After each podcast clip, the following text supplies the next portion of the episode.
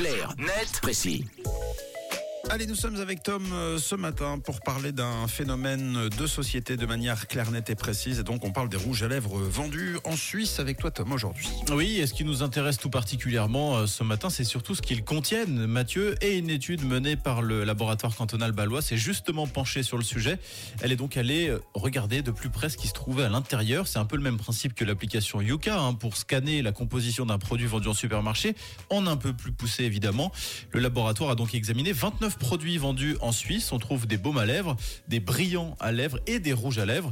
Et les résultats sont loin d'être rassurants. Trois quarts d'entre eux contiennent des substances toxiques.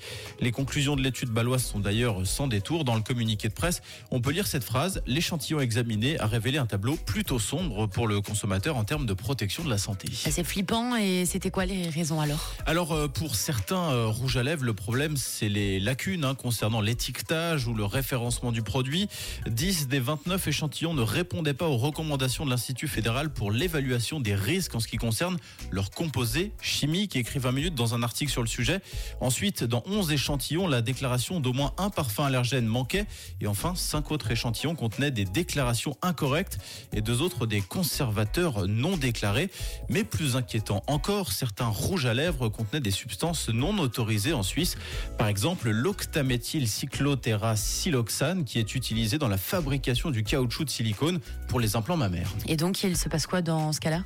Les quatre euh, produits du coup qui euh, contenaient ces substances ont été retirés du marché. Mm. Il s'agissait de produits fabriqués en Chine ou en Espagne et vendus en Suisse. Les autorités ont estimé qu'ils pouvaient représenter un vrai risque pour la santé en étant appliqués proches des zones sensibles, les lèvres en l'occurrence, et absorbés par voie orale en raison de leur proximité avec la bouche. Le sujet est donc pris très au sérieux. Les produits non conformes ont fait l'objet d'une plainte. Évidemment, les contrôles seront renforcés à l'avenir. Merci, Tom, euh, pour ces informations concernant le rouge à lèvres et félicitations pour l'octaméthyl cyclotétrasiloxane. Dit d'une manière fluide, c'était parfait.